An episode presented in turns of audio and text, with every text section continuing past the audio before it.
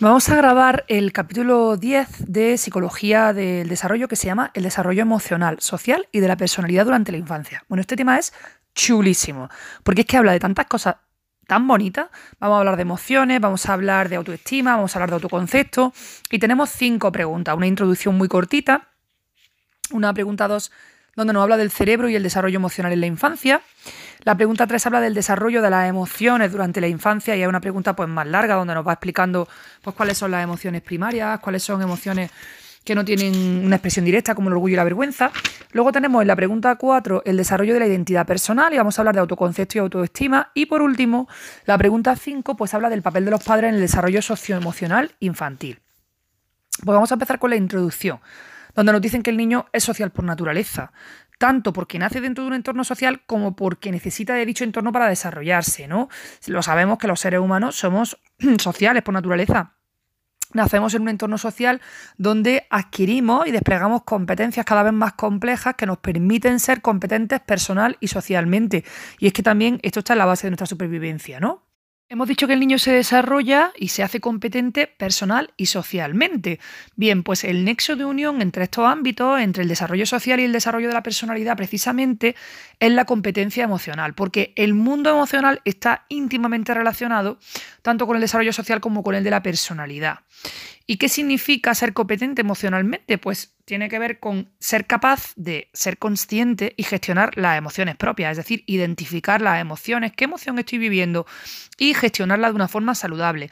Ser eficaz también a la hora de comunicar las emociones y los sentimientos, o sea, reconozco la emoción, soy capaz de autorregularla y además sé comunicarla, sé expresar cómo me siento a los demás, porque estamos conectando el desarrollo personal y social, ¿no? También forma parte de la competencia emocional captar y comprender las emociones de los demás, que esto sería la dimensión interpersonal de esa competencia emocional, no solo reconocer las emociones propias, sino también las emociones de que está enfrente, ¿no?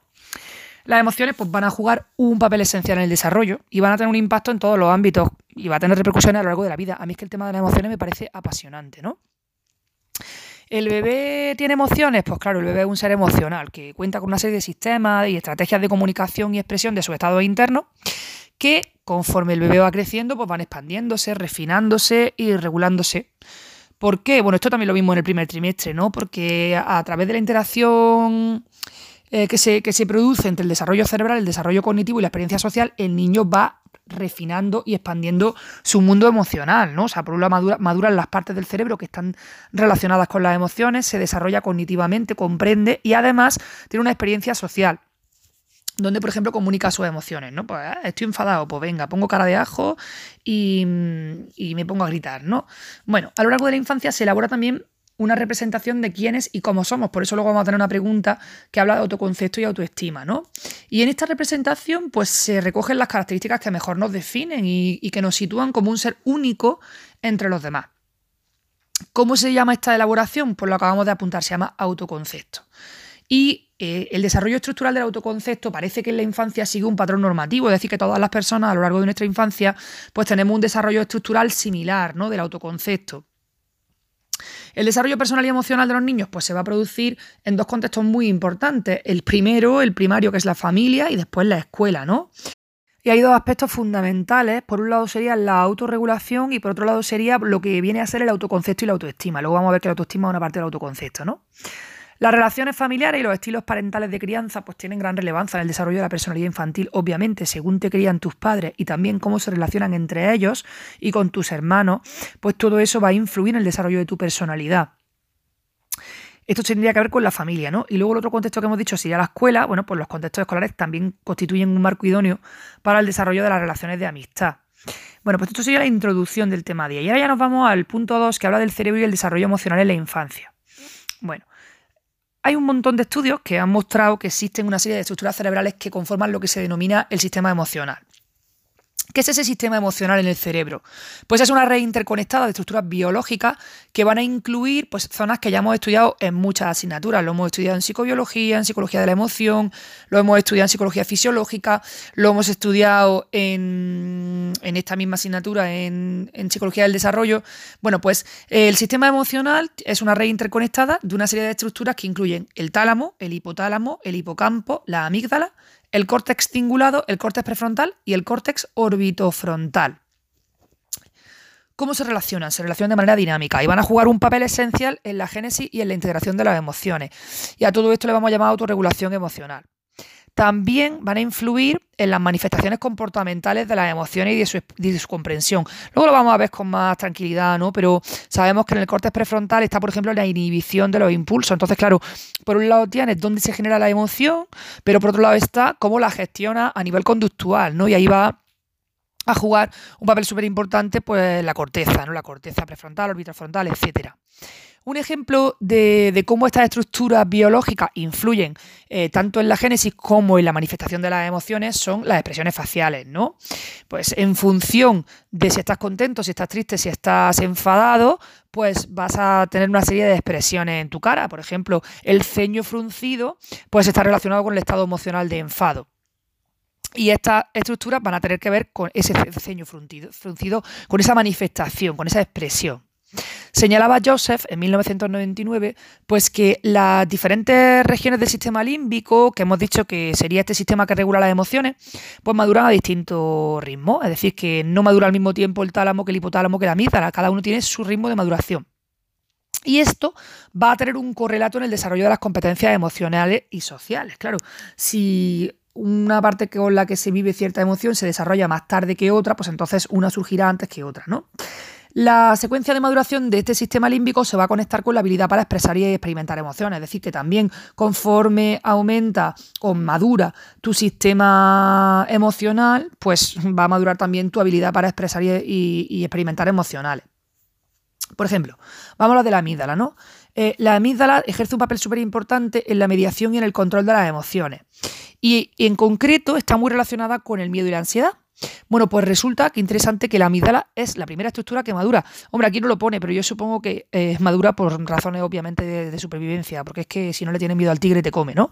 Entonces, esta amígdala relacionada con el miedo y la ansiedad es la primera estructura que madura y luego va seguida de la maduración del giro cingulado, del córtex orbitofrontal eh, y estas dos estructuras se corresponderían con diversas fases del desarrollo socioemocional. O sea que primero la amígdala eh, para el miedo, venga, sal corriendo que está ahí el tigre, y luego, por ejemplo, el corte órbito frontal que tiene que ver con el desarrollo pues, socioemocional más tarde que esto, ¿no?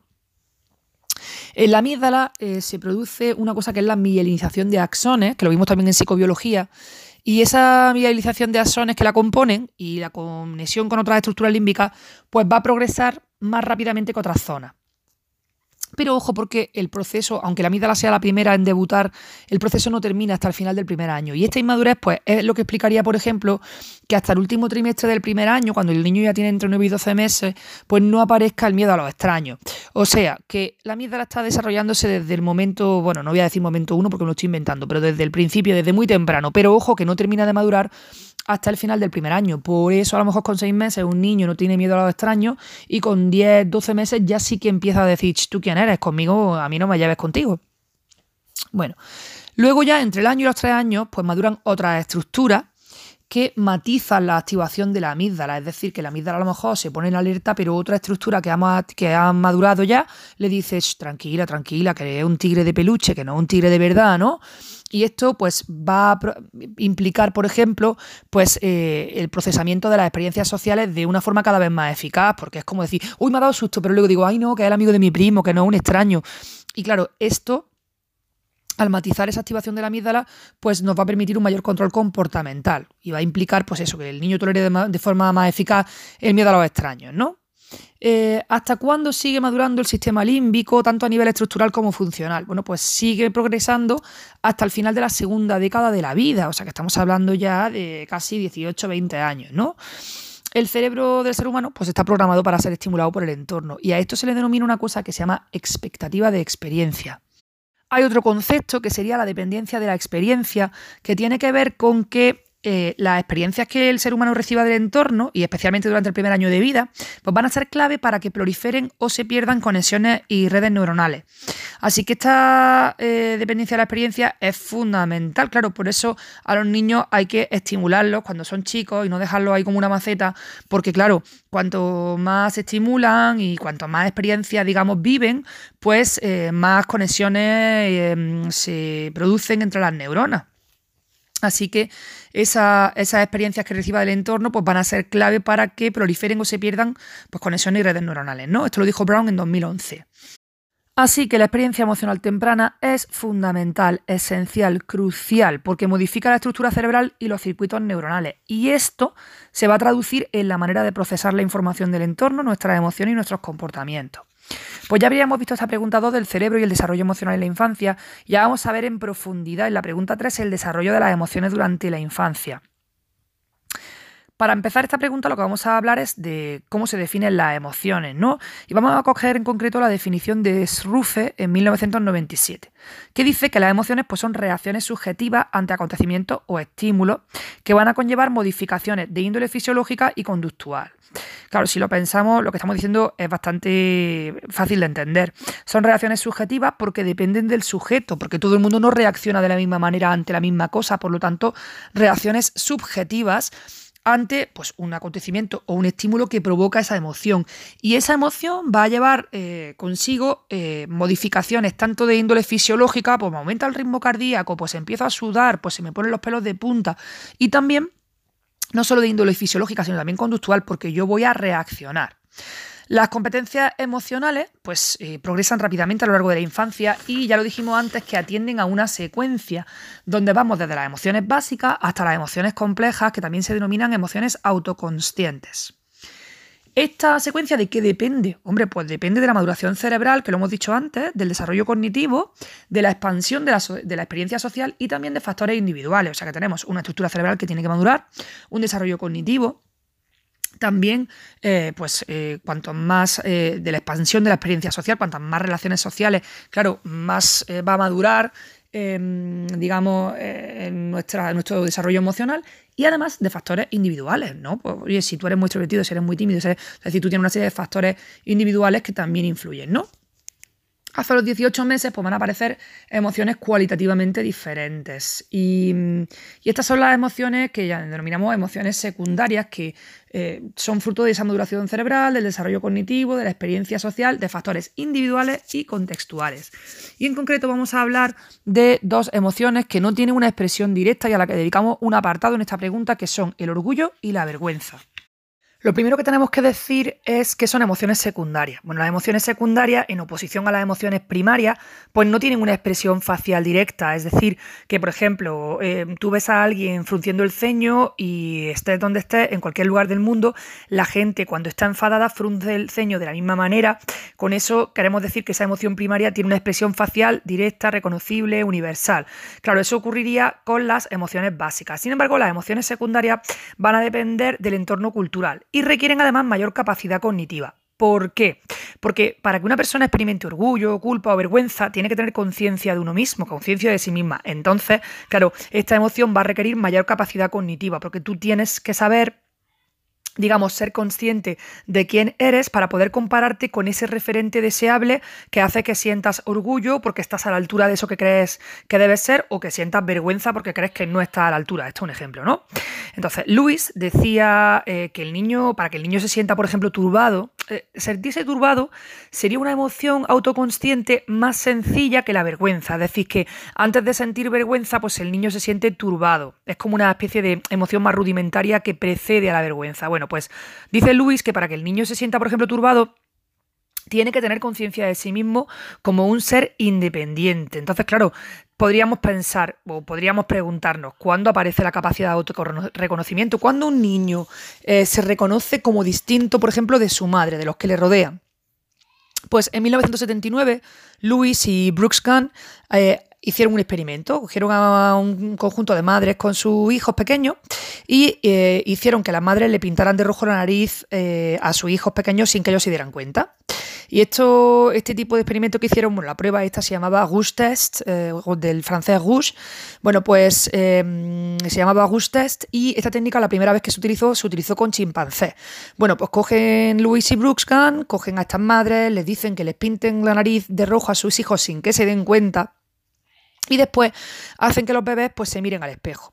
¿Qué pasaba? Pues que algunos niños de 15 meses se llevaban la mano a su nariz y prácticamente todos los de dos años lo hacían. Y con esto lo que, los de dos años lo que daban muestra era de que reconocían su imagen en el espejo. O sea, es decir, que algunos de 15 meses se llevaban la mano a la nariz reconociendo que esa persona que estaba en el espejo con la nariz pintada eran ellos y eh, los de dos prácticamente todos, ¿no?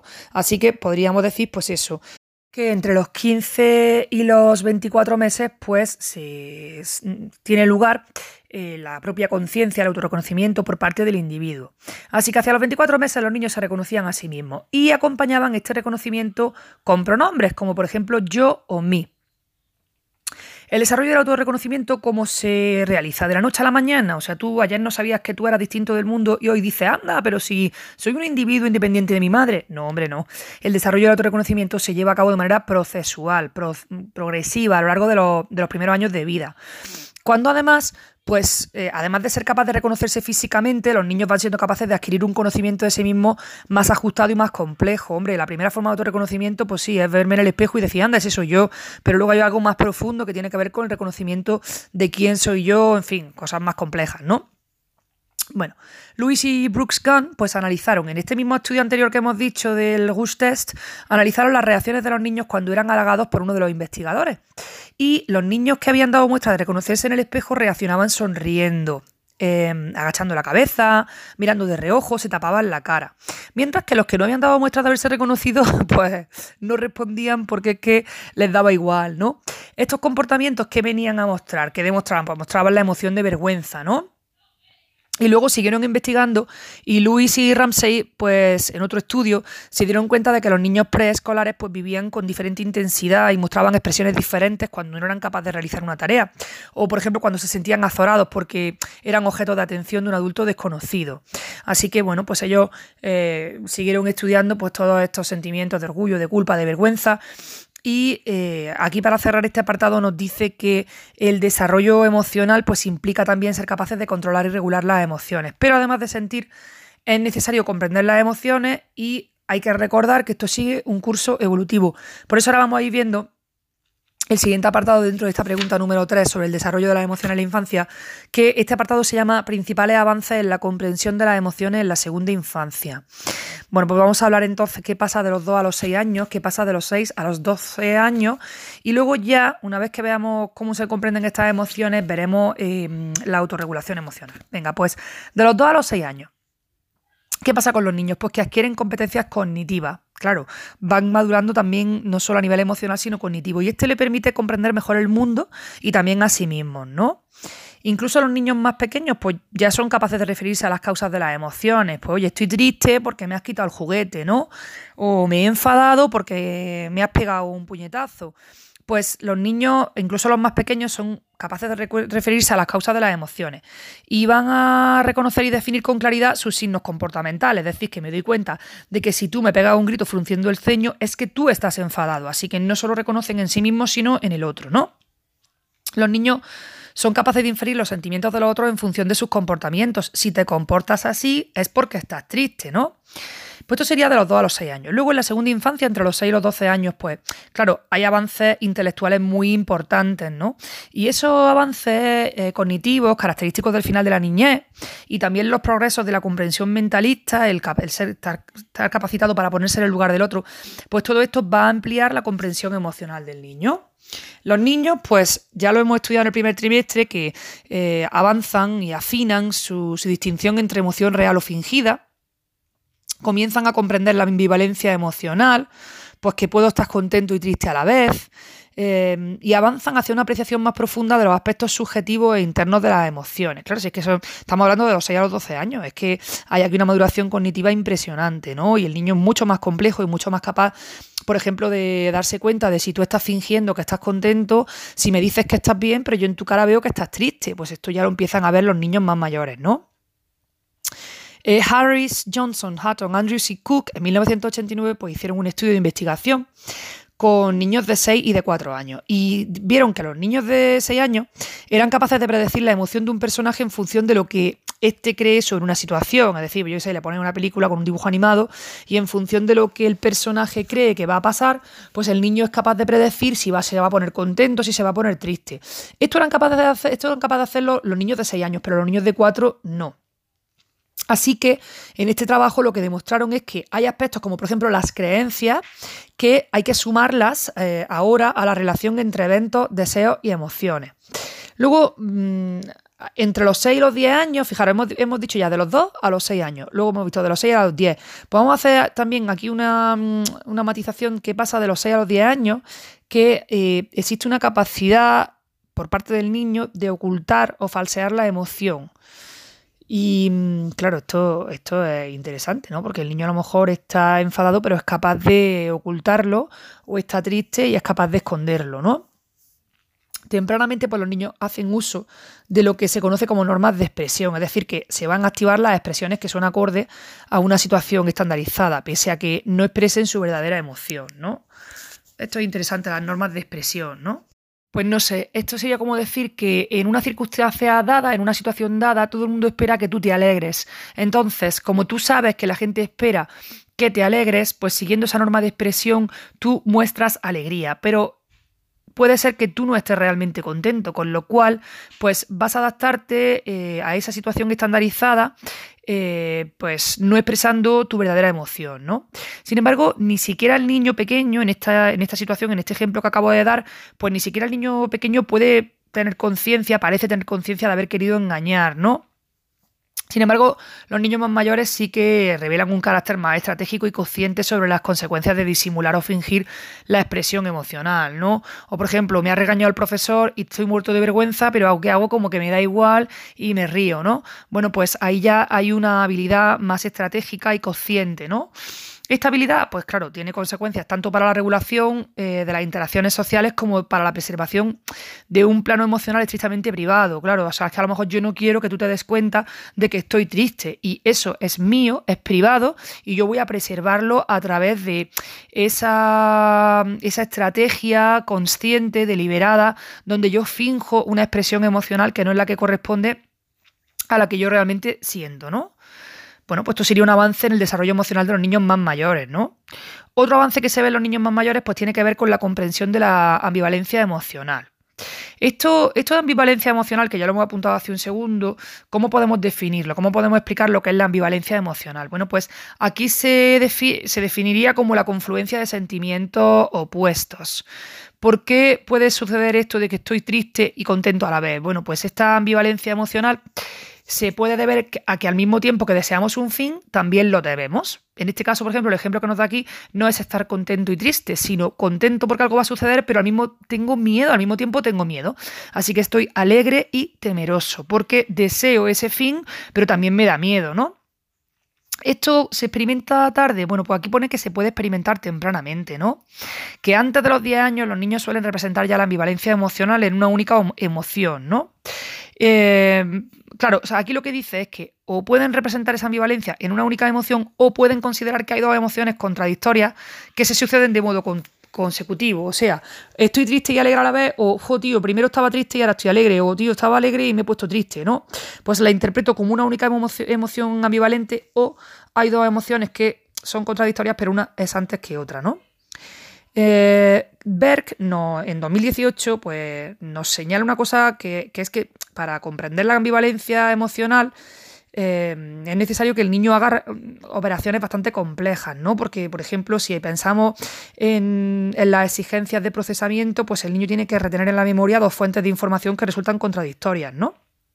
Tiene que retenerla en la memoria, que integrar todos los conocimientos y operar con ellos. Entonces, claro, lo que viene a decir Berg es que obviamente necesita ser un poquito más mayor eh, para poder hacer frente a todos los recursos cognitivos que, que requiere eh, comprender la ambivalencia emocional para que ésta se dé, ¿no?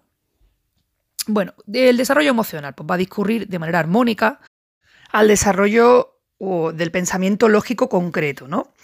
Así que sí, emociones, pues de manera armónica con, em, con, la, con la evolución de la cognición, ¿no?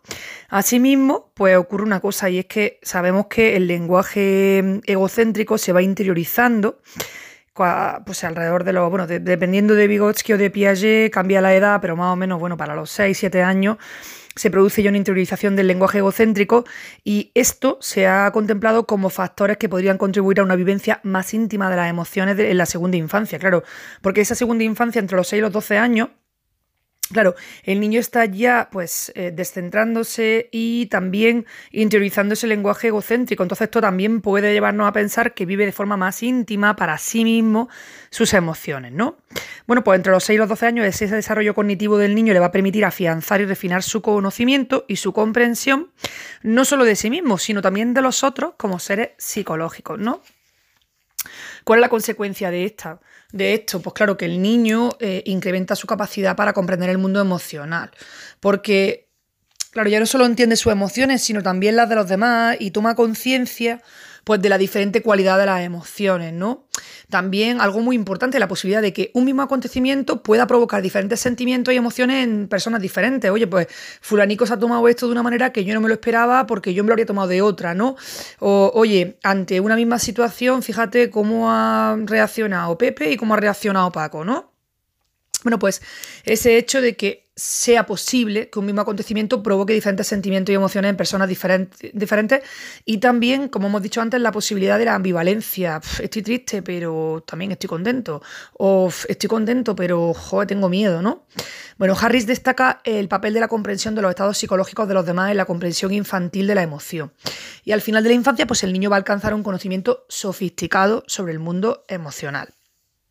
Ahora ya eh, en esta pregunta donde estamos hablando de la evolución de las emociones, nos queda un último apartado, que es el apartado de la autorregulación emocional. Muy interesante, claro, porque es fundamental, ¿no? Para, bueno, para, vivir en sociedad y también para ser feliz. Bueno, la, la capacidad, ¿qué es la autorregulación emocional? Pues sería la capacidad de gestionar y modular las propias emociones en función de las demandas de los diferentes contextos y situaciones, ¿no? Pues, por ejemplo, eh, me he puesto súper triste con algo, ¿no? Pero ahora mismo tengo una entrevista de trabajo, entonces necesito aparcar esa tristeza mientras hago la entrevista. Eso no significa que esté suprimiendo o reprimiendo la tristeza, simplemente en este momento voy a modular mis propias emociones porque no me sirven al propósito de ahora mismo que es que en cinco minutos tengo la entrevista. Este ejemplo es mío, no es del libro, ¿no? Bueno, ¿Qué supone la habilidad de autorregulación? Pues va a suponer una gestión eficaz de los estados fisiológicos y comportamentales. Y de esta manera, pues los individuos van a poder tomar el control de su propia experiencia emocional. Me acabo de cabrear muchísimo con una cosa que has hecho, pero yo voy a regular mi emoción para no pegarte una torta, porque sé que eso no nos conviene a ninguno de los dos. ¿Cómo se puede hacer esta, esta autorregulación? Bueno, pues por un lado se puede captar y procesar de manera ajustada y apropiada los estímulos del entorno, es decir, qué está ocurriendo, pues yo voy a procesar de manera ajustada lo que está ocurriendo, ¿no? Ese estímulo externo. Y luego, por otro lado, voy a reaccionar ante los mismos de una manera adaptativa desde el punto de vista fisiológico y comportamental. Yo es que esto se lo digo a mi alumno muchísimo cuando trabajamos emociones, ¿no? Oye, tú te puedes enfadar en el patio porque fulanico pues te ha ofendido, ¿no? Pero hay muchas respuestas, decir, tu enfado es lógico y está bien que te enfades porque mereces respeto, pero claro, a nivel comportamental puedes pegarle una patada en la espinilla, mm, tirarlo por las escaleras o decirle con, con gran asertividad, oye, que sea la última vez que me hablas así. Entonces, que tú regules y reacciones de una manera adaptativa a ese enfado que es lógico, ¿no? Bueno, pues esta, esta, capacidad de autorregulación es un proceso evolutivo que va a comenzar desde el nacimiento. Y, y claro, hombre, los recién nacidos tienen competencias de regulación emocional, eh, pero son básicas, ¿no? Eh, pues claro, por ejemplo, una estrategia de regulación emocional en un bebé, pues aparta la mirada, por ejemplo, o se encoge cuando el nivel de estimulación es demasiado alto, pues todo esto son estrategias de regulación, pero claro, son básicas, estas estrategias necesitan asentarse, refinarse y, bueno, pues evolucionar, ¿no? Ojo porque el niño para evolucionar en su autorregulación necesita, requiere de los adultos. Entonces, en los primeros meses de vida, pues es el cuidador principal el que va a asumir ese papel de regulador psicobiológico, ¿no? Porque, claro, el niño es muy pequeño y las estructuras neurológicas que van a permitir la gestión y la inhibición de la estimulación pues eh, tienen un desarrollo lento tras el nacimiento. Entonces, claro, como el niño no puede, pues va a necesitar que sea su padre, su madre, su cuidador, ese, esa persona que ejerce de regulador psicobiológico, ¿no? Así que aquí realmente, aunque hemos dicho que los niños nacen con estrategias de, autorregulación, como pues eso, cambiar, eh, mm, dirigir la mirada o apartar la mirada, pues realmente más que decir que tienen autorregulación, deberíamos hablar de un proceso de corregulación, ¿no? Eh, porque en el fondo tenemos a un cuidador que está haciendo de regulador psicobiológico porque las estructuras neurológicas del bebé todavía no se lo permiten y habría una corregulación más que una autorregulación a la espera de ya de la maduración biológica y las experiencias afectivas y sociales que va a vivir el niño y que le van a permitir construir competencias de regulación autónoma. Tenemos aquí una tabla, la tabla 10.1, que nos habla del desarrollo de la autorregulación, ¿no? Una tabla que, bueno, elaboró Gross en 2008 y que nos dice, pues, cómo va evolucionando la autorregulación en el niño desde los 0 a los 3 meses, de los 3 a los 12, de los 12 a los 24 y luego ya de los 2 y 3 años a los 3 y 6. Bueno, pues vamos a ver de los 0 a los 3 meses. Aquí los adultos tienen un papel fundamental como correguladores de las emociones y de las sensaciones que provienen tanto del exterior como del interior del bebé, ¿no? Y la regulación, en este caso, pues se va a producir por mecanismos innatos o, como, o acciones reflejas, ¿no? Como lo que hemos dicho antes de apartar la mirada, ¿no? Pues eso, te pego un soplo en el ojo, pues, lo cierras, ¿no? O, uff, no me gusta esto, pues aparto la mirada. Venga, esto es una autorregulación, pero es un mecanismo innato, ¿no? Ya hemos dicho que es una autorregulación pues más, más vasta, más burda, más, más básica, ¿no? Venga, de los 3 a los 12 meses siguen refinándose estos mecanismos de autorregulación con ayuda del adulto, ¿no? Los adultos y los estímulos del entorno, pues, del entorno van a permitir distanciamiento de la fuente de malestar, por ejemplo, la distracción. Pero bueno, aquí sigue recalcándose la importancia de mecanismos externos, ¿no? Ya de los 12 a los 24 años, ya, el niño ya ha cumplido un añito. Pues, ¿qué pasa de, cuando, de los 1 a los 2 años? Bueno, pues el niño ya toma conciencia de que es posible controlar la vivencia o la fuente del malestar. Y entonces va, claro, como es, es, consciente de que puede controlarla, pues va a usar estrategias básicas. ¿Para qué? Pues para regular y para amortiguar la sensación de malestar. Estas estrategias pueden ser de, dos tipos, ¿no? Pues estrategias de alejamiento emocional, como balancearse, cerrar los ojos, morder un objeto, o estrategias de alejamiento físico de la fuente de malestar. Claro, yo ante una fuente de malestar puedo o salir por patas, en el caso de que pueda, bueno, en este caso sería salir gateando, ¿no? Porque el niño tiene 12 meses, bueno, andando, ¿no? Pero bueno, que en fin, que estrategias de alejamiento físico, pues mira, mm, tú para mí eso eres una fuente de malestar, pues me alejo de ti, ¿no? O estrategias de alejamiento emocional. A lo mejor no me puedo eh, alejar porque estoy atado a la silla, pero me balanceo, cierro los ojos o muerdo un objeto. Y eso sería, pues, eh, unas estrategias básicas para regular y amortizar la sensación de malestar. Luego de los 2 a los 3 años se produce un incremento y un refinamiento de las competencias para varias cosas, en concreto dos. Por un lado, para pedir ayuda. El niño puede pedir ayuda para regular emociones displacenteras. ¿Cómo lo va a hacer? Ah, es que estamos ya en el periodo que el niño tiene de 2 a 3 años, así que ya ha aparecido el lenguaje. Entonces, el niño puede verbalmente eh, pedir ayuda, por ejemplo, puede verbalizar la emoción, ah, pues estoy enfadado, o estoy triste, o fulanito me está pegando. Pues puedes, em, claro, a través de la... De, tú puedes verbalizar la emoción o puedes verbalizar la fuente de esta. Es que fulanito me está pegando. Y entonces, de esta manera, claro, se están refinando las competencias de autorregulación porque estás pidiendo ayuda para regular esas emociones que son displacenteras, ¿no? Y eh, otra manera que podría ser, pues sería utilizar estrategias constructivas, como por ejemplo, verbalizar y elaborar las situaciones que producen estrés. Pues, ¿cómo, ¿cómo, lo hace un niño de 2 o 3 años? Pues mediante juegos o comentarios que tienden a rebajar el nivel de tensión. Por ejemplo, venga, pues yo puedo hacerlo, yo puedo, yo puedo, yo puedo. No sé, esto me lo estoy inventando, ¿vale? Bien, y ya de los 3 a los 6 años, pues ya eh, hay un aumento de la toma de conciencia por parte del niño, ¿no? De que necesita controlar emocionalmente, eh, eh, controlarse emocionalmente en situaciones sociales. O sea, el niño ya sabe que a lo mejor pues no está contento, pero no se puede notar. Entonces, aquí habría una, habría una capacidad para verbalizar de forma más coherente las estrategias de control emocional, a la vez que el niño es capaz de utilizar un rango más amplio de, de estas estrategias, ¿no? Por ejemplo, autoinstrucciones, mensajes de autoaliento, en plan, por ejemplo, me ha dado miedo, tiene una pesadilla, pero yo me digo a mí misma, no, no, no, que los monstruos no existen, que los monstruos no existen, no, no, no, estoy, todo está bien, todo está bien. Pues eso serían estrategias de control emocional. Una cosilla, antes de seguir adelante, es que he dicho de los 12 a los 24 años y es de los 12 a los 24 meses. Bueno, pues vamos a seguir hablando de esto porque el desarrollo de las competencias de autorregulación está relacionado con factores tanto endógenos como exógenos. ¿Cuáles serían los factores endógenos? Bueno, pues tendrían que ver estos factores endógenos con la maduración cerebral, ¿no? En, en concreto, con los circuitos atencionales que encontramos en la corteza prefrontal de la que ya hemos hablado. Resulta que los circuitos atencionales maduran a diferentes ritmos, ¿no? Y eso va a hacer pues, que las competencias de autorregulación sean cada vez más refinadas en función de la maduración de las redes implicadas. Cuanto más maduro está tu cerebro, más capacidad tienes para autorregularte. Y hemos dicho que los factores que influyen en estas competencias de autorregulación, además de endógenos, pueden ser exógenos. ¿Cuál sería el factor más importante? Pues sería la participación del, adulto, ¿no? Si el adulto tiene, o sea, por ejemplo, en el caso de que, quién tiene de referente el niño, pues a su madre, a su padre, pues si la madre tiene una actitud activa, participativa, cuando el niño se siente incómodo, vamos a tener un niño pues que está en una situación en la que necesita autorregularse. ¿Por qué? Porque a lo mejor está incómodo, está asustado, está enfadado, es decir, tiene un reto, un desafío a nivel emocional. Pues si su madre o la persona de referencia, su padre, eh, tiene una actitud activa, pues esto va a contribuir a que el niño desarrolle estrategias que sean más adaptativas a la hora de autorregularse. Y eso a la vez pues, va a predecir mejores resultados en estrategias autorregulatorias en edades posteriores. De todas formas, ¿de qué depende esta evolución? ¿No? Bueno, pues hemos dicho factores endógenos, exógenos, pues la evolución va a depender de la interacción entre factores individuales, como por ejemplo el temperamento del niño, su carácter, cómo el niño es, Luego con factores del entorno también, pues cuáles son cuál es la calidad de las interacciones tempranas y, prácticas parentales. Así que factores, o sea, hemos dicho endógeno y exógeno, y podemos decir también factores individuales y del entorno. Eh, las competencias emocionales de los padres o sus creencias sobre el papel que tienen las emociones en el desarrollo, pues claro, van a ser factores promotores o de riesgo, porque si el padre piensa que las emociones son una chorrada, pues evidentemente no va a acompañar al niño en su autorregulación y por lo tanto pues va a tener menos estrategias, mientras que si el niño piensa que, es súper, perdón, si el padre piensa que es súper importante que el niño desarrolle la autorregulación, pues va a hablar con él de emociones y a lo largo de la infancia pues le va a ayudar a ser más consciente de su emoción y por lo tanto a autorregularlas mejor.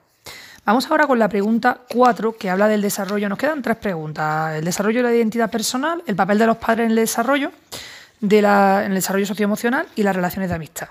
Bueno, en la pregunta 4 tenemos el desarrollo de la identidad personal y vamos a hablar de dos conceptos muy importantes que son el autoconcepto y la, y la autoestima. El ser humano hemos dicho que siempre está tratando de comprender su entorno, ¿no? Y esta actividad que tiene cognoscitiva, esta actividad que tiene de continua búsqueda, pues también se ha orientado pues no solo a descubrir el mundo de fuera, sino también a descubrir su propia identidad. ¿Cuál sería el resultado de esta búsqueda, de esta actividad cognitiva? Pues sería el autoconcepto, que sería, pues, ¿qué es el autoconcepto? La representación que construimos sobre quiénes somos o cómo somos. Nosotros tenemos una serie de expectativas que se generan a partir de nuestra percepción de las capacidades y las habilidades que tenemos. Es decir, si yo me siento capaz de hacer algo, pues tengo una expectativa de que voy a lograrlo, ¿no? Entonces, esas expectativas generadas sobre nuestras capacidades y habilidades que están en nuestro autoconcepto, pues van a afectar a nuestra conducta y se va a establecer pues una relación bidireccional entre lo que es el autoconcepto y el comportamiento. Claro, si yo tengo la creencia de que soy, yo siempre tengo la creencia de que soy una croqueta en el deporte porque tengo una coordinación muy mala, pues cuando yo salía a jugar un partido de baloncesto cuando era pequeña, yo salía a perder, yo no salía a ganar. Entonces había una relación entre mi autoconcepto, las creencias sobre mi capacidad en el deporte y el comportamiento que yo tenía, que es que era una croquetilla en el campo que yo salía a que no me mataran, pero no salía a ganar, ¿no? El autoconcepto pues se va a asociar con ámbitos muy relevantes para el individuo, como son, por ejemplo, el bienestar psicológico, el rendimiento académico, la motivación hacia el logro y todo esto. Si es que yo como docente lo veo todos los días. El alumno que no cree en sí mismo, el alumno que ya ha dicho yo no puedo con esta asignatura, pues claro, eh, por ese autoconcepto que tiene, esa serie de creencias limitantes sobre eh, su habilidad para afrontar esa asignatura, pues va a tener un rendimiento académico que va a ser, digamos, la dimensión comportamental, cómo se reflejan sus creencias en su comportamiento, pues va a tener un rendimiento académico bajo en ese área, ¿no? En 2006, Susan Harter describe el autoconcepto y nos dice que es la representación que la persona construye de sí misma tras considerar y evaluar su competencia en múltiples ámbitos. Claro, porque en el autoconcepto no solo está, por ejemplo, el rendimiento académico, ¿no? Pues también están las habilidades sociales, tú puedes ser una máquina en los estudios y luego pues que te cueste mucho hacer amigos, ¿no? Entonces, en el autoconcepto, digamos que tendríamos un prisma pues con muchas caras, ¿no? Eh, claro, eso significa que la elaboración del, autoconcepto es complejo. Y esa complejidad de la elaboración pues, se va a reflejar en que tiene una condición multidimensional. Porque, claro, la persona se evalúa en diferentes dominios. Yo, por ejemplo, era una hacha, hacha en inglés y era muy mala en matemáticas. O, por ejemplo, eh, pues eh, hay personas que se les da fenomenal el deporte y se les da muy mal los estudios y al revés, ¿no? Bueno, pues claro, tenemos una condición multidimensional eh, en su doble naturaleza, que sería cognitiva por un lado y por otro lado social. la influencia de los factores intelectuales pues, se va a manifestar en la estructura que adopta el autoconcepto. Es decir, que el autoconcepto del niño y del adulto va a depender de su desarrollo, de su nivel de desarrollo cognitivo, ¿no? Claro, no puedes comparar el autoconcepto de un niño de 3 años que el autoconcepto de un niño de 9 o de un adolescente de 15, ¿no? Pero sí que podemos apreciar pues, un patrón de desarrollo normativo, es decir, que en cada edad, digamos que el autoconcepto tiene una serie, digamos, de cosas comunes, ¿no? ¿Cómo se expresa la naturaleza social del autoconcepto? Porque, claro, tenemos la parte cognitiva y la parte social. Bueno, pues la parte social del autoconcepto se va a expresar a través de sus contenidos y también de las evaluaciones que se hace de ellos. Es decir, bueno, es que aquí tampoco da muchos ejemplos, ¿no? Yo supongo que luego lo va a explicar más en, profundidad. Y ahora tenemos dos apartados. Uno sería el desarrollo del autoconcepto en niños preescolares y luego ya el autoconcepto durante los años escolares. Claro, los, los niños preescolares son de los 0 a los 6 años, aunque hoy en día los niños nuestros empiezan el cole con 3 años, ¿no? Pero bueno, yo creo que se refiere a antes de primaria. Entonces, el autoconcepto en niños preescolares y el autoconcepto en niños escolares de los 7 a los 11. Me vámonos con los primeros, ¿no? Durante los primeros meses de vida, ¿qué pasa en el bebé? Pues que el bebé ya empieza a despertarse dentro de sí mismo un, primer sentido de sí mismo como agente. ¿Qué significa agente? Pues alguien que es capaz de provocar reacciones en su entorno. Yo soy capaz de tirar la pelota y que ya no esté en la mesa, está en el suelo porque yo la he tirado. Entonces yo soy un agente. Pues en esos primeros meses de vida empieza su primer sentido de sí mismo como agente. Y además eh, ya lo hemos dicho anteriormente que el niño empieza a reconocer su imagen frente al espejo pues hacia los 18, 24 meses y eso sería una prueba de las pruebas más nítidas que hay de autoconsciencia. Claro, si tú te reconoces en el espejo es que ya sabes que tú eres distinto de tu madre o del entorno que te rodea, ¿no? Así que hemos dicho que esto se alcanza a los 18 24 meses, aunque por ejemplo los niños de síndrome de Down pues se va a mostrar cuando alcanzan una edad mental que está cerca de los 20 meses, de los 20 meses. Bueno, ¿cómo se hace evidente este desarrollo del autoconcepto? Pues eh, aparte de identificarse en el espejo o sentirse que él es agente, pues también se va, eh, se va, a hacer evidente en que aumentan las emociones sociales y también en que el niño empieza a utilizar los pronombres personales hacia el segundo año de vida, que también lo hemos dicho anteriormente, que utiliza yo y mí y todo esto, ¿no? que vieron aquellos investigadores con la prueba esta de los GUS test. ¿Cómo va a ir consolidando el niño una primera imagen de sí mismo para percibirse como un ente estable? Bueno, pues esto lo va a hacer a raíz de las interpretaciones que los adultos hacen del niño y también de las narraciones sobre los eventos que viven juntos. Es decir, que los adultos están continuamente mandando información al niño sobre quién es él y también cuando interpretan o narran los eventos que viven con, eh, el niño, van a ayudarle a consolidar esta primera imagen eh, sobre, para percibirse como un ente estable, ¿no? Claro, esto se produce sobre todo en el contexto familiar, ¿no? En la etapa preescolar, pues el contexto más importante es el familiar y va a suscitar pues una visión del self, es decir, de sí mismo, que va a ser optimista y motivante. ¿Esto por qué es así? Hombre, porque los adultos están todo el día reforzando mm, con generosidad las acciones del niño. Cuando un niño es pequeño estamos todo el día diciéndole, venga, campeón, lo has hecho fenomenal, ¿no? Y le estamos infundiendo pues esa idea de que el éxito depende del esfuerzo y la perseverancia. Qué bien, lo has hecho súper genial y te voy a dar un chupachú porque te lo has ganado, porque has recogido los juguetes súper bien, ¿no? Entonces, hay aquí, pues claro, una tesis motivadora que, que, dice por eso que los adultos estamos siempre pues encouraging, estamos ahí animando a los niños a que se sientan ahí, que se crezcan y se sientan on fire, ¿no? Y esta tesis motivadora pues, se refuerza por el uso de comparaciones intraindividuales, es decir, que comparamos al niño, al mismo individuo, con respecto a su pasado. Es decir, qué guay, antes no sabía tratar el zapato y ahora sí, eres una máquina. Entonces, las comparaciones intraindividuales serían comparaciones de la actuación del mismo individuo en el pasado. Y claro, estas comparaciones pues, van a aportar un balance positivo de esas capacidades y de esos progresos actuales, porque el niño se va a sentir súper bien cuando dice, es que yo antes no podía, pero ya puedo, ¿no?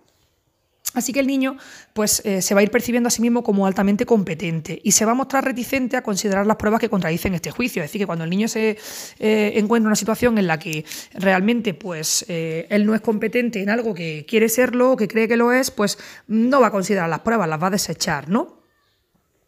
Los primeros, si pensamos, oye, los primeros atributos que empiezan a definir la imagen del niño para desarrollar este autoconcepto, ¿cuáles pueden ser? Pues mira, una cosa muy fácil, el nombre y el género, ¿no? Eh, pues el hecho de que te llames Pepito y que seas un niño, ¿no? Pero luego ya, aparte del nombre y el género, pues pronto van a surgir pues otros atributos que también eh, contribuyen a definir esa imagen del niño, de su autoconcepto, que serían las posesiones, las cosas que tengo. Por eso tú te encuentras un niño y dices, pues yo tengo un coche de juguete, pues mi mamá tiene un cortijo. una vez un niño me dijo, dijo eso y me hizo mucha gracia lo de mi mamá tiene un cortijo, hombre, pues yo me alegro. Entonces, aparte del nombre y el género, pues tener los niños que aluden a sus posesiones o a características manifiestas o distintivas. Por ejemplo, pues vivo en una casa muy grande, ¿no? Hay una cosa que señala Harter en 2006 con respecto a este desarrollo del autoconcepto en niños preescolares que dice que aquí se da una dicotomía todo o nada. Esto es muy de pregunta de examen, ¿eh? Pues eh, una dicotomía todo o nada eh, que se, se manifiesta en el sobreuso de términos extremos y opuestos. Pues o mi casa es grande o mi casa es chica. Así que bueno, en esas primeras interacciones sociales pues nos vamos a encontrar niños en los que son frecuentes esos alardes de las posesiones, de sus habilidades y, esto parece que es un intento que el niño tiene de afianzar una identidad incipiente, es decir, yo quiero saber quién soy, entonces pues yo ahí alardeo de lo que poseo, de mis habilidades, porque estoy intentando afianzar esta identidad. De todas formas, pues al final del periodo preescolar los niños ya se muestran habilidosos a la hora de comprender pues, motivos que guían a, las acciones de los demás y entonces van a, van a, empezar a percibirse también en función de rasgos psicológicos, es decir, que ya no solo van a aludir a las posesiones eh, o a las habilidades para definirse a sí mismos, sino que también van a empezar a definir su autoconcepto por rasgos psicológicos. Esto sucede ya al final de la etapa preescolar, ¿no? Que por ejemplo vemos a los niños que intentan razonar y negociar sus decisiones. Mm, y, bueno, pues claro, podemos decir que al final de esta primera infancia, pues tenemos una mayor sensibilidad hacia los, hacia los matices.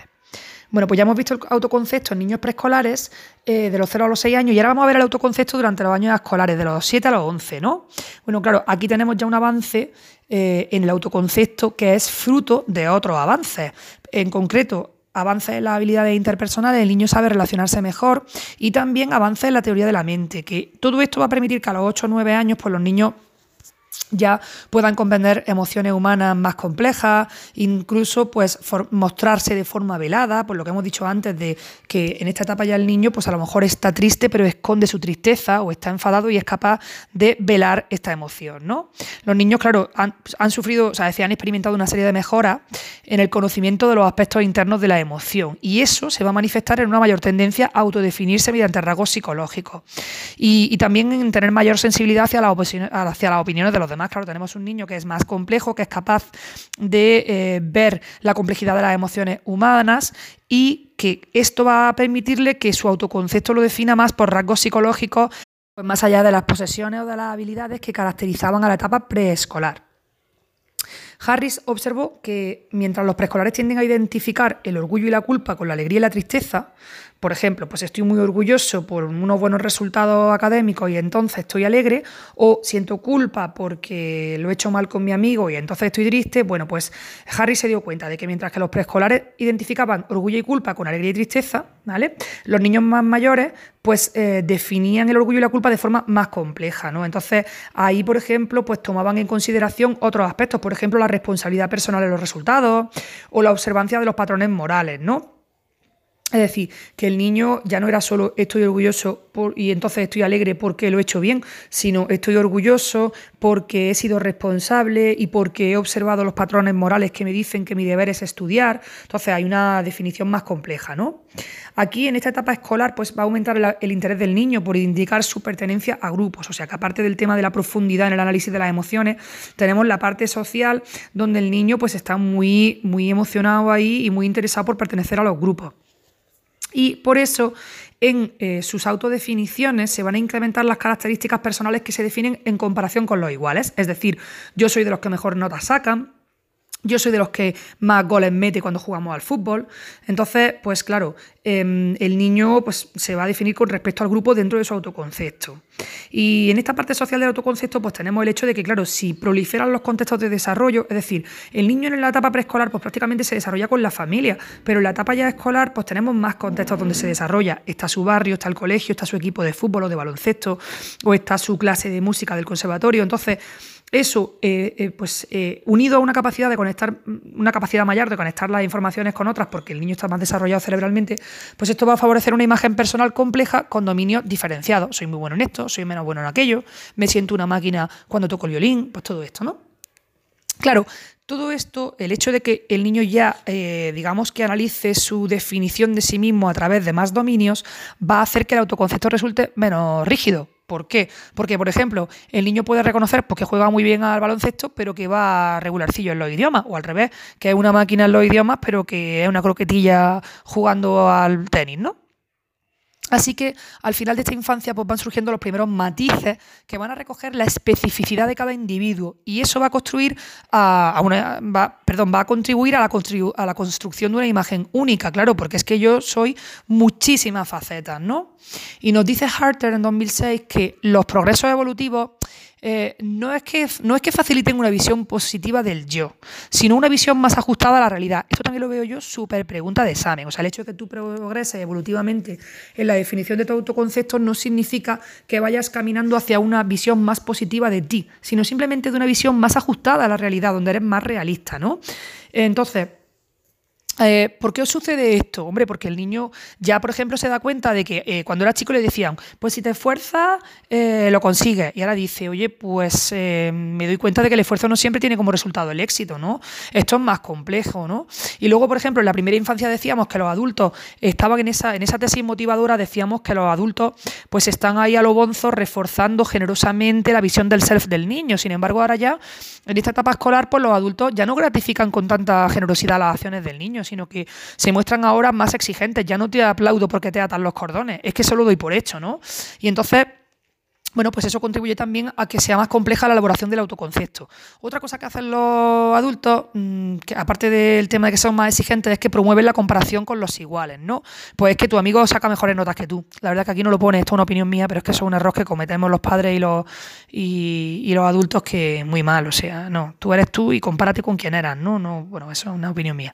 Bien, los nuevos criterios de evaluación pues van a favorecer un autoconcepto más realista, que va a cuestionar la imagen de super niño, ese niño que era, una máquina en la infancia, pues porque se ataba las zapatillas, pues ya cuestionamos esa imagen, esa imagen de super niño que se formaba en la primera infancia.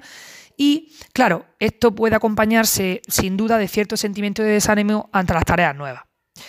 Última cosita que tenemos que decir de esta pregunta 4 sobre el desarrollo de la identidad personal es la autoestima, porque hemos hablado ahora mismo de, cómo se genera el autoconcepto, ¿no? En la etapa preescolar y la etapa escolar. Pero vamos a hablar de la autoestima. ¿Qué es la autoestima? La autoestima es una parte del autoconcepto, es el aspecto autovalorativo. Si el autoconcepto es quién soy yo, la autoestima sería qué es lo que me gusta de lo que yo soy, ¿no? Entonces, dice Harter en 2006 que la autoestima la podemos definir como la valoración global de todos los atributos incluidos en el autoconcepto. Y esto se va a traducir pues, en un sentimiento que oscila entre la estima y el desprecio por los rasgos del yo. O me gusta mucho mi forma de ser o odio como soy. Claro, tenemos una graduación porque yo estoy valorando globalmente todos los atributos. Eh, mi rendimiento académico, mi rendimiento deportivo, mis relaciones sociales, eh, físicamente, si soy, me veo guapo, si me veo feo. Entonces, la autoestima sería la valoración global de todos los atributos incluidos en el autoconcepto. Y eso se va a traducir en un sentimiento pues, que oscila entre estima y desprecio por los rasgos del yo. Eh, Charles Cooley y George Smith hicieron una serie de estudios y nos dicen que los factores que mejor. nosotros, nos podemos preguntar, oye, ¿cuáles son los factores que mejor predicen la valencia de la autoestima? ¿Vale? Es decir, eh, la valencia sería positiva o negativa, ¿no? Pues, ¿cómo yo puedo predecir mejor si la valencia de la autoestima va a ser positiva, es decir, me quiero, o negativa, pues no me gusto, no me quiero, mm, eh, me siento mal. Bueno, pues dicen que los mejores factores para predecir son la opinión que los demás tienen sobre uno mismo, es decir, qué piensa el mundo sobre mí, y luego, por otro lado, el grado de eficacia o desempeño que uno percibe en los distintos dominios de su vida. Claro, como somos seres sociales, eh, los factores que mejor lo predicen es la aceptación del grupo hacia mí, si yo me siento querido, valorado, respetado, y por otro lado, si yo con respecto a mí, pues siento eficacia o desempeño en los dominios más importantes. A lo mejor a mí, si me da igual jugar a la petanca, pues me da igual si soy mala o buena, pero en un dominio como a lo mejor es mi, mi mundo profesional, pues si yo como profesora me siento bien, siento que hago bien mi trabajo, que mis alumnos se enteran, pues sería mi, grado de eficacia ¿no? a la hora de explicar, de hacer a otros que comprendan. O, por ejemplo, en el dominio familiar, que yo me sienta una buena madre, una buena esposa, una buena hija, una buena hermana, pues todo esto tendría que ver con el grado de eficacia o desempeño en esos dominios que para mí son importantes. ¿no? Eh, tanto Cooley como Mir coinciden en sostener que la representación del yo va a reflejar las actitudes y los comportamientos que los demás manifiestan hacia uno mismo. ¿Y esto qué significa? Bueno, aquí no lo explica, pero yo entiendo que quiere decir un poco como que los demás son un espejo de mí, ¿no? Los demás hacen de espejo, ¿no? Entonces, si esa gente tiene una actitud y un comportamiento hacia mí, donde yo me siento valioso, pues es probable que mi autoestima esté bien, ¿no? Si a lo mejor me devuelven una imagen de que yo no importo, pues a lo mejor mi autoestima está mal. Pero bueno, esto es lo que yo entiendo, ¿eh? aquí no lo dice. Luego nos habla, aparte de Julie y Mead, nos habla de William James y nos dice que William James opinaba otra cosa, bueno, o por lo menos daba otra segunda, una segunda opción, ¿no? Que lo que dice con respecto a la autoestima es que el aprecio por los rasgos del yo, es decir, el hecho de que a mí me guste como yo soy, mis distintos atributos, pues no va a depender tanto de los éxitos en los, obtenidos en los distintos dominios, sino de la relación que se establece entre dichos éxitos y los niveles de logro esperados o deseados por la persona. O sea, que no es tanto si yo triunfo en los distintos dominios, sino de la comparación entre qué, qué es lo que yo esperaba y lo que realmente ha sido. Porque claro, si yo a lo mejor eh, no espero ser un hacha en los números porque creo que se me dan más las matemáticas y mi resultado a lo mejor es un 6 o un 7, a lo mejor estoy contenta. Pero si yo creo que soy una máquina en inglés y en francés y en los idiomas y saco un 6, pues entonces digo, joder, qué, basurilla, ¿no? Entonces yo creo que lo que quiere decir es que no es tanto que tú triunfes en los distintos dominios, sino que tú compares lo que esperabas en cada dominio y lo que realmente tienes, ¿no? Y esto que acabo de decir de los exámenes de idiomas y de matemáticas, pues se puede extrapolar a la vida. Si yo, por ejemplo, espero ligar mucho porque me siento yo una super divine y resulta que no me como una rosca, pues ahí tendría más que, mm, tendría más que ver con las expectativas y lo que realmente sucede en los dominios, más que por el aprecio de los rasgos del yo, ¿no? Y hombre, a la hora de tener en cuenta el, aspecto autovalorativo del autoconcepto, es decir, la autoestima, pues claro, nos dice Harter, como es lógico, que van a ejercer mayor influencia en, el, en la autoestima, pues el éxito alcanzado en aquellos dominios que son especialmente valorados por el sujeto, pues lo que acabamos de decir, si a mí la petanca me da igual, me da igual ser mm, malísima en petanca, porque para mí eso no es importante, entonces no va a contribuir de una manera tan importante como ser una buena madre a mi autoconcepto, ¿no? Y claro, cuando Harter hace esto, lo que hace es introducir una variable mediadora, porque esa variable lo que va a hacer es ponderar, es decir, darle un peso a la influencia de los distintos dominios en función de su relevancia para el sujeto.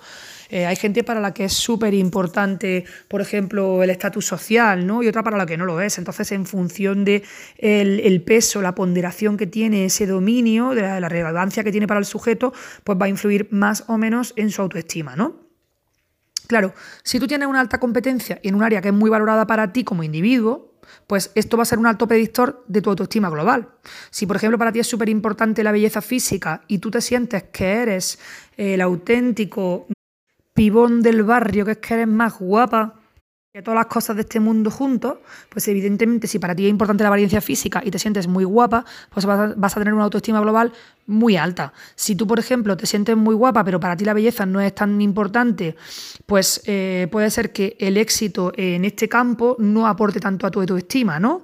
Em, o a lo mejor si a ti el éxito en, el rendimiento escolar te da igual porque para ti es un campo muy poco valorado, pues eso va a tener poco impacto en tu autoestima global. Puede ser una máquina en los estudios, pero si para ti lo que es importante es ser guapa o ser una máquina en el deporte, pues a lo mejor eso va a tener poco impacto, ¿no? Así que Harter insiste en que son los dominios más valorados por el individuo los que mejor predicen su autoestima. Y también sostiene que la autoestima, pues oye, no es un listado inconexo de las cosas que hacemos bien, sino que realmente hay una conexión entre ellas, ¿no? Es un juicio que va a emerger tras considerar los distintos aspectos del yo y una vez que hemos considerado estos distintos aspectos vamos a realizar una abstracción.